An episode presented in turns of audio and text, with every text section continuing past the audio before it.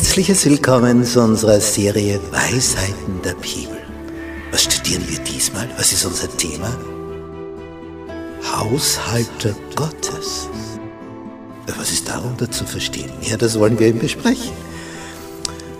Ich halte mich an das, was der Psalmist geschrieben hat im Psalm 116. Wie soll ich dem Herrn vergelten all die Wohltaten, die er an mir tut? Und darüber wollen wir uns Gedanken machen. Wir halten so viele Segnungen von ihm. Wir haben das Leben von ihm bekommen. Wie kann ich ihm etwas zurückgeben? Wodurch? Wie? Auf welche Art und Weise?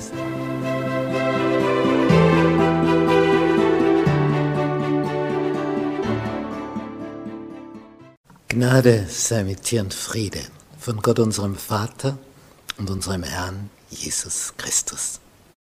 Wir studieren das Thema Haushalter Gottes, Lektion 6. Schätze im Himmel sammeln. Unser Leittext für diese Woche aus Markus Evangelium Kapitel 8, Verse 36 und 37.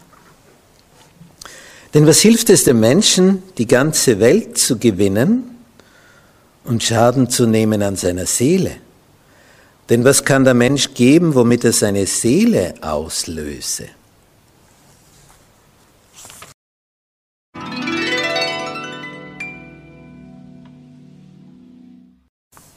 Noah fand Gnade.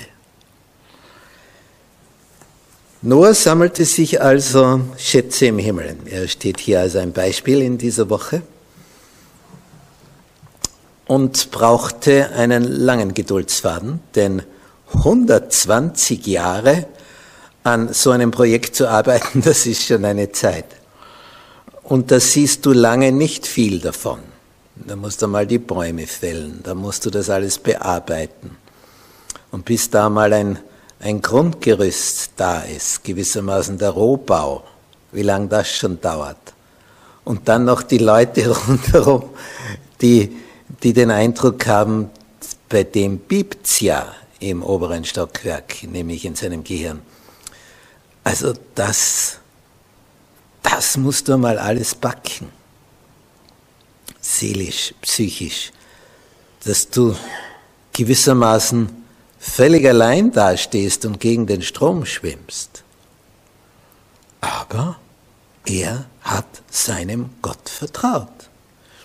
Und für ihn war klar, wenn Gott sagt, dass diese Flut kommt, dann wird sie kommen, auch wenn es bis jetzt noch nicht geregnet hat. Das, das ist nicht das Thema. Wenn Gott es sagt, dann wird es so sein. Und das ist das Besondere an diesem Mann Noah, weil es wird geschildert, wie alle anderen um ihn herum unterwegs sind. Mir gefällt hier so ein, ein Satz. Vor der Sintflut argumentierten die Menschen, es könne nie eine Sintflut geben. Wo haben sie zur Zeit Noahs gesagt? Das war noch nie da. Also äh, hat noch nie geregnet, wie soll das auf einmal so sein? Also vor der Flut sagen sie, das wird es nie geben. Was sagt man heute nach der Flut? Hat es nie gegeben. also köstlich.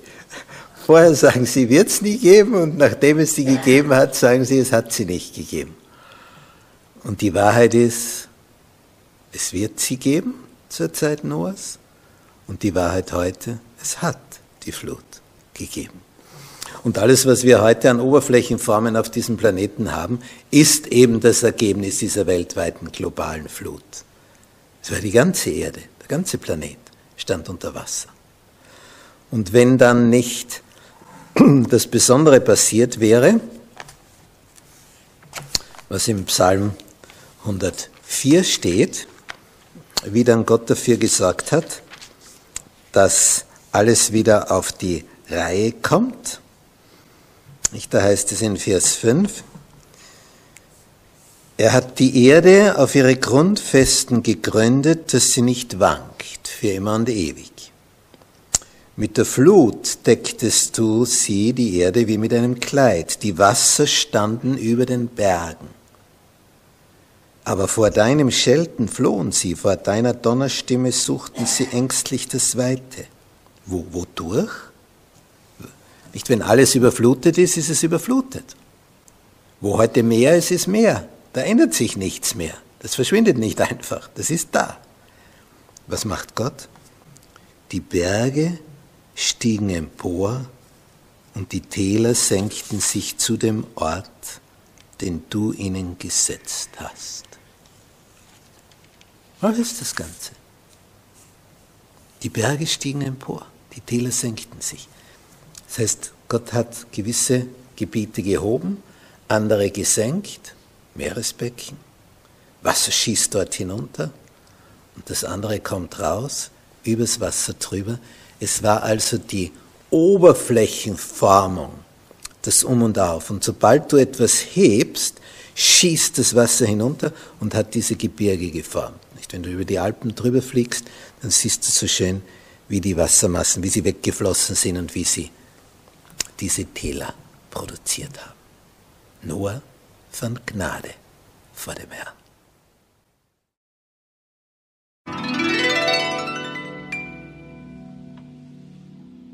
Abraham, der Vater der Treuen.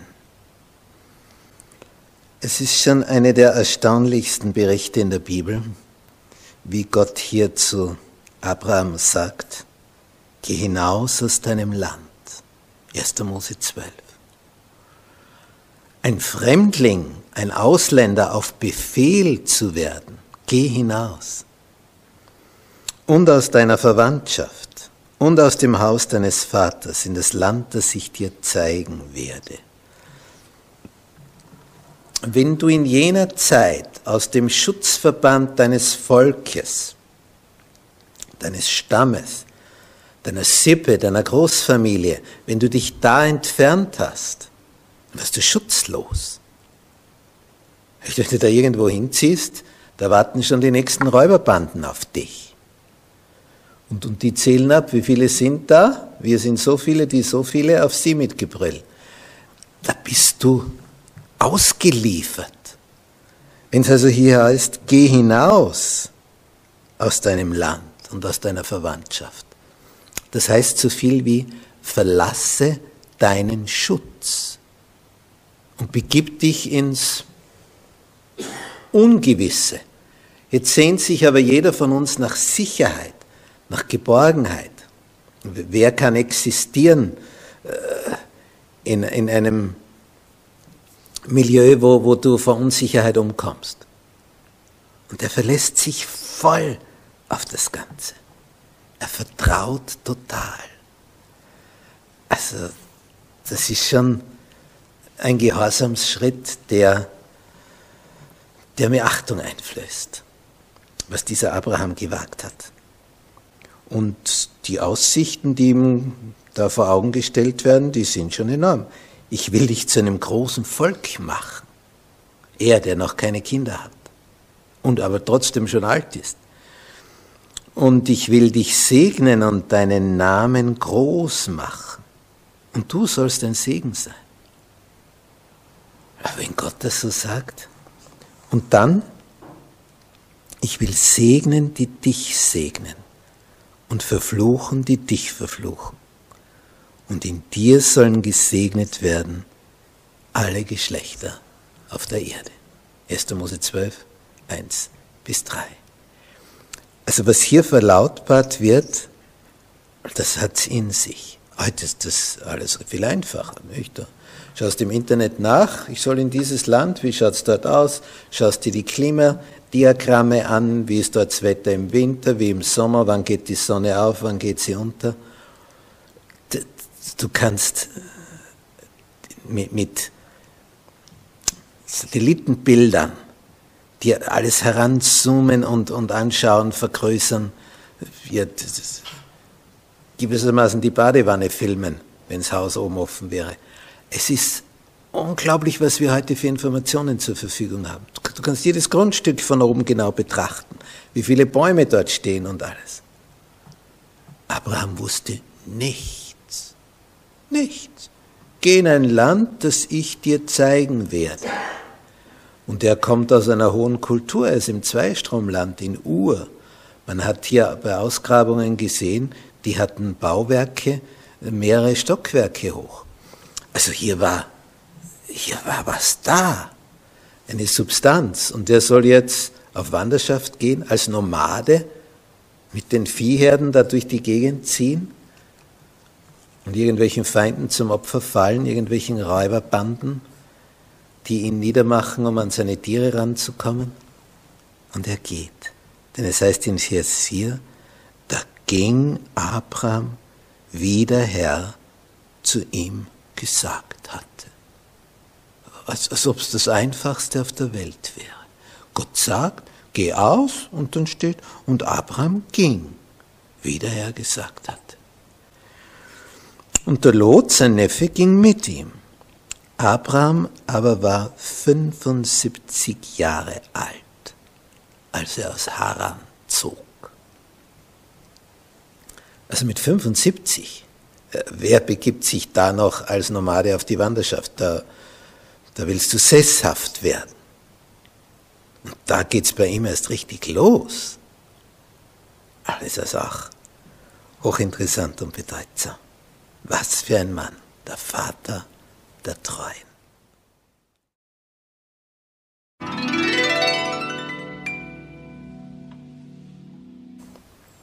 Lots schlechte Entscheidungen. Die erste war nicht so schlecht, als sich Abraham und Lot trennten, weil ihre Herden nicht mehr beieinander sein konnten, denn immer zur Zeit der Tränke war der große Streit, wer darf zuerst zum Brunnen, wer darf zuerst trinken, die Tiere von wem, die von Abraham oder die von Lot. Und wenn so viele sind, dann dauert das natürlich. Und dann, dann wartest du und wartest du, bis du drankommst. Und wenn das jeden Tag so ist, da ergrimmst du, so wie im Stau in einer Großstadt. Jeden Tag um dieselbe Zeit steckst du im Stau und alle fahren um dieselbe Zeit am Abend aus ihrer Firma, aus ihrem Büro nach Hause. Und alle ärgern sich Tag für Tag. Ja, und dann gibt es Zeiten, zum Beispiel am Sonntag in der Früh, ja, da bist du fast allein dort auf der Welt und auf der Straße. Da kannst du also einen Bruchteil der Zeit die Strecke schaffen, als zur Stoßzeit. Nun, Lot wählt also die grüne Ebene, saftiges Gras, bewässert vom Jordan. Dann handelt man mit Sodom, das da in der Nähe liegt, und irgendwann sagt man, es ist nicht bequemer, in Sodom zu sein. Ja, und irgendwann bist du da drinnen und wirst angesteckt von der Atmosphäre dort drinnen. Ja, und dann kommen Feinde und rauben und rauben dich und deine Familie, werdet zu Sklaven gemacht und all euer Besitz ist weg. Bist Bettler und Sklave, ganze Familie. Und ihr werdet zerrissen, je nachdem, wo jeder als Sklave dann hin verkauft wird. Das war jetzt die Ausgangssituation. Aber Abraham hat davon erfahren und jagt den Feinden nach mit über 300 Mann.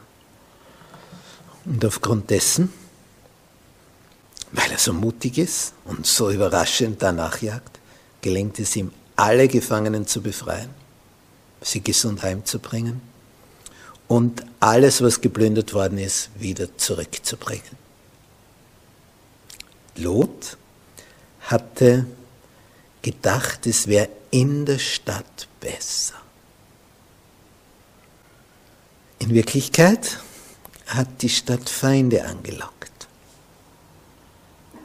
in der Stadt was so viel bequemer als mit den Herden herumzuziehen draußen.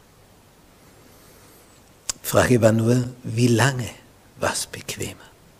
Denn dann hat man plötzlich alles verloren und war Sklave. Dann wäre jeder gern frei gewesen, mit Abraham über die Hochebenen da hinweg zu ziehen, mit den Kamelen und Eseln und Schafen und so weiter. Es war schon, schon was Eigenartiges. Als Lot diese Entscheidung traf, hat er einfach nach dem beurteilt, was ist vor Augen. Ja, was ist vor Augen? Saftige Ebene mit herrlichem Gras. Und was war dann vor Augen? Ja, wenn ich in Sodom wohne, dann geht's mir noch besser wirtschaftlich gesehen. Da bin ich an der Quelle, am, wo, wo, wo der Pulsschlag ist, der, des ganzen Marktes und alles drumherum. Es wurde ein Bumerang. Und darum haben wir die Empfehlung für die letzte Phase dieser Weltgeschichte, raus aus den Städten. Denn dort wird sich's abspielen, nämlich in negativer Hinsicht, in den großen Städten. Da werden Unruhen sein ohne Ende. Und man sieht das jetzt schon. Wenn einmal es drunter und drüber geht, sind es immer die großen Städte, in denen es am meisten drunter und drüber geht. So viele verschiedene Volksgruppen aus verschiedensten Völkern. Und wenn die dann aneinander geraten, und oft durch eine Sportveranstaltung, was da, da hinterher los ist, als ob das eine mit dem anderen was zu tun hätte. Es ist eine Welt geworden, die ein Pulverfass ist. Und je länger, je mehr braut sich da etwas zusammen. Und Lot hat schon damals diesen Fehler gemacht, während Abraham auf den Bergen blieb und dort herumgewandert ist. War mühsamer, aber wesentlich sicherer.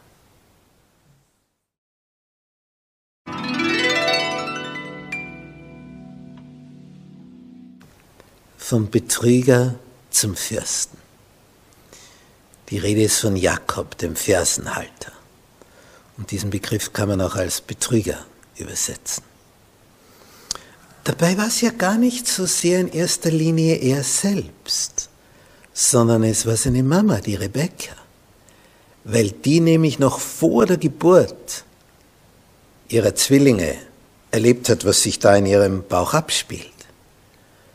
Und äh, da hat sie Rat gesucht bei solchen, die sich da besser auskennen. Und ihr wurde gesagt durch eine Offenbarung, zwei sind da drinnen. Und diese zwei, die werden einmal zwei Völker werden und die werden gegeneinander sein. Und das siehst du jetzt hier schon im Mutterbauch, wie die gegeneinander strampeln mit ihren Beinchen, ihren kleinen. Und es wurde auch hinzugefügt von göttlicher Seite, der Ältere wird dem Jüngeren dienen. Wobei das natürlich mit Älter und Jünger so eine Sache ist. Die waren ja Zwillinge. Die kamen ja gleichzeitig auf die Welt.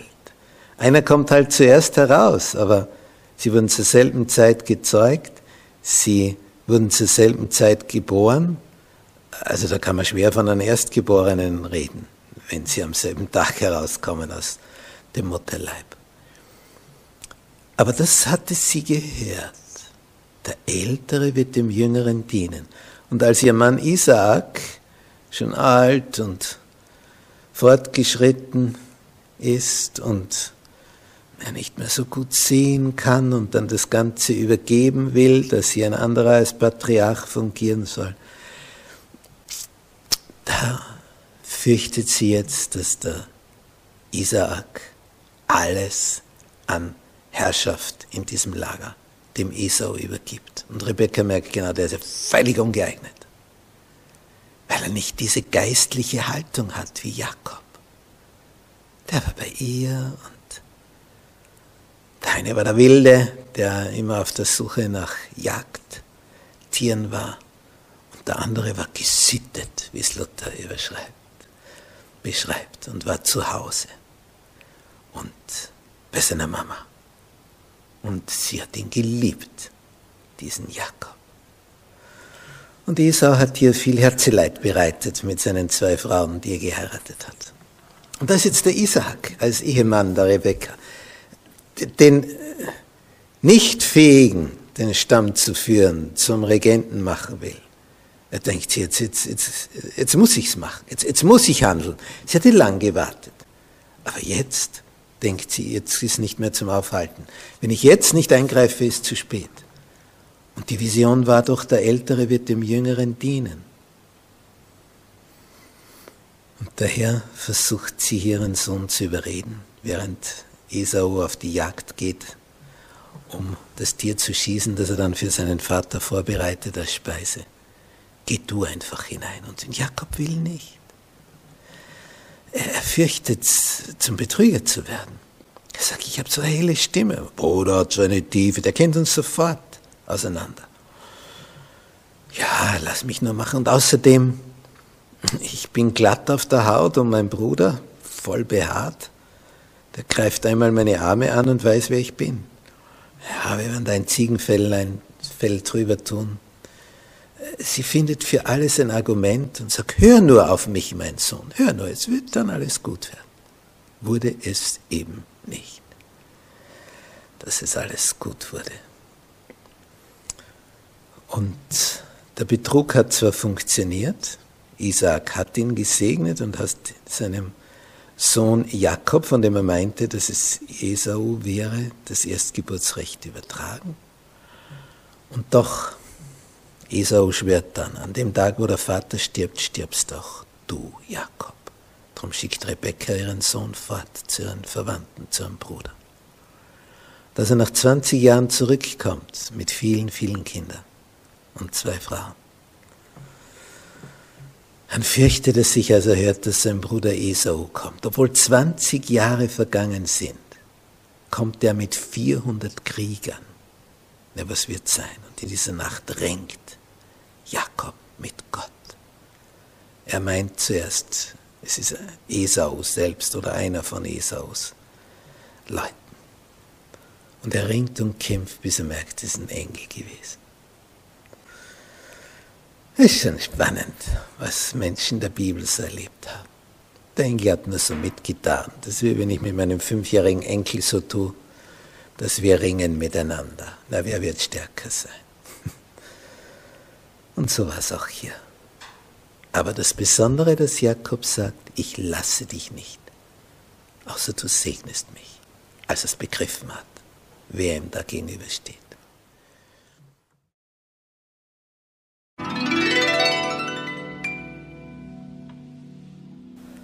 Mose in Ägypten. Also wenn einer je außergewöhnliche Aussichten hatte auf Karriere, die Karriereleiter hochzuklettern, dann Mose. Als Adoptivsohn der Tochter des Pharao war vorgesehen als Kronprinz, war vorgesehen als künftiger Pharao im damals mächtigsten Reich auf diesem Planeten. Es war ein Superreich. Das sieht man heute noch an den Pyramiden. Wo, wo gibt es irgendwo solche Grabdenkmäler wie in Ägypten? Das war so überwältigend, was da aufgebaut wurde. Wegen eines Menschen. Es waren also gigantische Grabkammern. Und was dann auch drüber geschlichtet wurde. Enorm, enorm, enorm. Und dann hat Mose die Chance, Pharao zu werden. Über eine Supermacht. So wie wenn heute jemand die Möglichkeit hat, Präsident der USA zu werden. Und zwar einfach so. Er wird es einfach. Weil das Mächtige so wollen und dann ist er das. Also wenn du so eine Chance hast, wer würde das ausschlagen? Und wie definiert das Paulus? im Brief an die Hebräer, im Kapitel 11, was, was sagt er da? Wie formuliert er das über Mose? Hebräer 11, Vers 23. Durch Glauben wurde Mose nach seiner Geburt von seinen Eltern drei Monate lang verborgen gehalten. Denn da hätten ja alle neugeborenen Kneblein in den Fluss geworfen werden sollen, in den Nil. Und weil sie sahen, dass er ein schönes Kind war und sie fürchteten das Gebot des Königs nicht, weil wenn du dem nicht nachkommst, dann ist was los. Durch Glauben, und jetzt gehen wir zu dem Kleinen, der jetzt groß geworden ist, durch Glauben weigerte sich Mose, als er groß geworden war, ein Sohn der Tochter des Pharao zu heißen. Er zog es vor, mit dem Volk Gottes Bedrängnis zu erleiden, anstatt den vergänglichen Genuss der Sünde zu haben. Denkst du als Herrscher? einer Supermacht, was da für Möglichkeiten gibt. Frage nicht. Er weigerte sich, ein Sohn der Tochter des Pharao zu heißen. Er wollte mit seinem Volk leiden.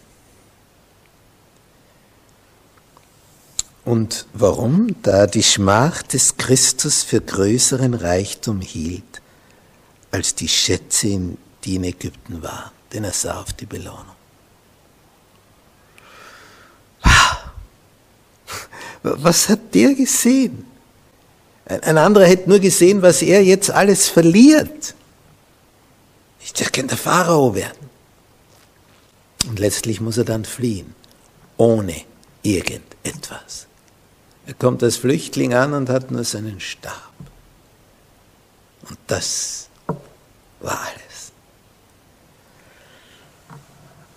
Und was wäre sonst gewesen? Wer von uns würde über Mose reden, wenn er Pharao geblieben wäre? Wer wird irgendeinen Gedanken an seine Regierungszeit verschwenden? Und so ist Mose in unser aller Munde. Es ist schon was Besonderes, wenn, wenn Gott beruft, dann passieren Dinge, da ereignen sich solche Ereignisse, die, die Jahrtausende später noch erzählt werden. Und das ist eben das Besondere an, an Gottes Plan. Wenn er dich zu etwas beruft, ja dann, dann, ja dann kommt dein Leben zu der wahren Erfüllung. Und es sind oft die kleinen Dinge, zu denen er uns zuerst beruft, um zu schauen, ob wir das anpacken, was in ein paar Minuten erledigt ist. Und dann steigert sich das manchmal. Ja, Gott möchte, dass aus dir etwas Besonderes wird. Aus dir, der du jetzt da gerade zuhörst. Er möchte mit dir, durch dich, etwas bewegen auf diesem Planeten. Wie schön, dass er so eine Absicht mit dir hat.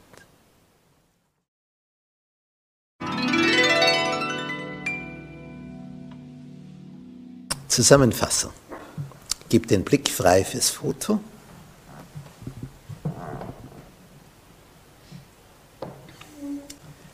Wenn du so am Gipfel angekommen bist, dann merkst du erst, wie tief unten das Tal ist. Ja, und du siehst ganze Gebirgszüge, ganze Gebirgsketten. Und wenn du so hoch oben bist, an einem sehr hohen Gipfel, dann merkst du, dahinter ist wieder eine Kette und wieder eine Kette. Ja, da kannst du bei schönem Wetter 100 Kilometer weit sehen. Das ist einfach enorm. Und wenn wir an diese Gestalten denken, die wir in dieser Woche betrachtet haben, ein Noah, wie der herausgerufen wurde und er als einziger Familienvater Gottes Plan umgesetzt hat. Dann ein Abraham geht aus seinem Vaterland. Ein Lot, der verkehrte Entscheidungen trifft und am Ende kostet ihn das fast das Leben. Denn als die Engländer besuchten, diese zwei Männer, um ihn da rauszuholen, haben sie ihm klargemacht, das ist die letzte Nacht von Sodom. Gott wird sie vernichten. Und wenn du in dieser Stadt, so wurde Lot gesagt, noch jemand hast, zu dem du Einfluss hast, den du auch retten könntest, dann sag's denen. Und dann sind es die Verlobten seiner Töchter und dass denen gesagt wird, sie könnten da rauskommen, weil die Möglichkeit jetzt besteht, jetzt zu fliehen, denn die Stadt ist morgen ein Trümmerhaufen. Da steht das Weinen lächerlich. Alles friedlich, alles ruhig. Warum sollte die Stadt am nächsten Tag ein Trümmerhaufen sein? War nicht vorstellbar. Und weil es nicht vorstellbar war, haben sie auch nicht darauf reagiert. Sie hätten ja auch zur Sicherheit wenigstens mal rausgehen können. Passiert nichts, ja, kehren wir wieder zurück. Aber wenn was passiert, dann waren wir glücklicherweise nicht zu Hause. Diese Perspektive, es war ihnen einfach lächerlich, die haben diese Einladung verachtet und für nichts geachtet. Und das kostete ihnen das Leben. Es gibt so Zeitfenster. Es gibt so goldene Gelegenheiten. Und wenn die nicht genutzt werden, dann gibt es ein zu spät. Es war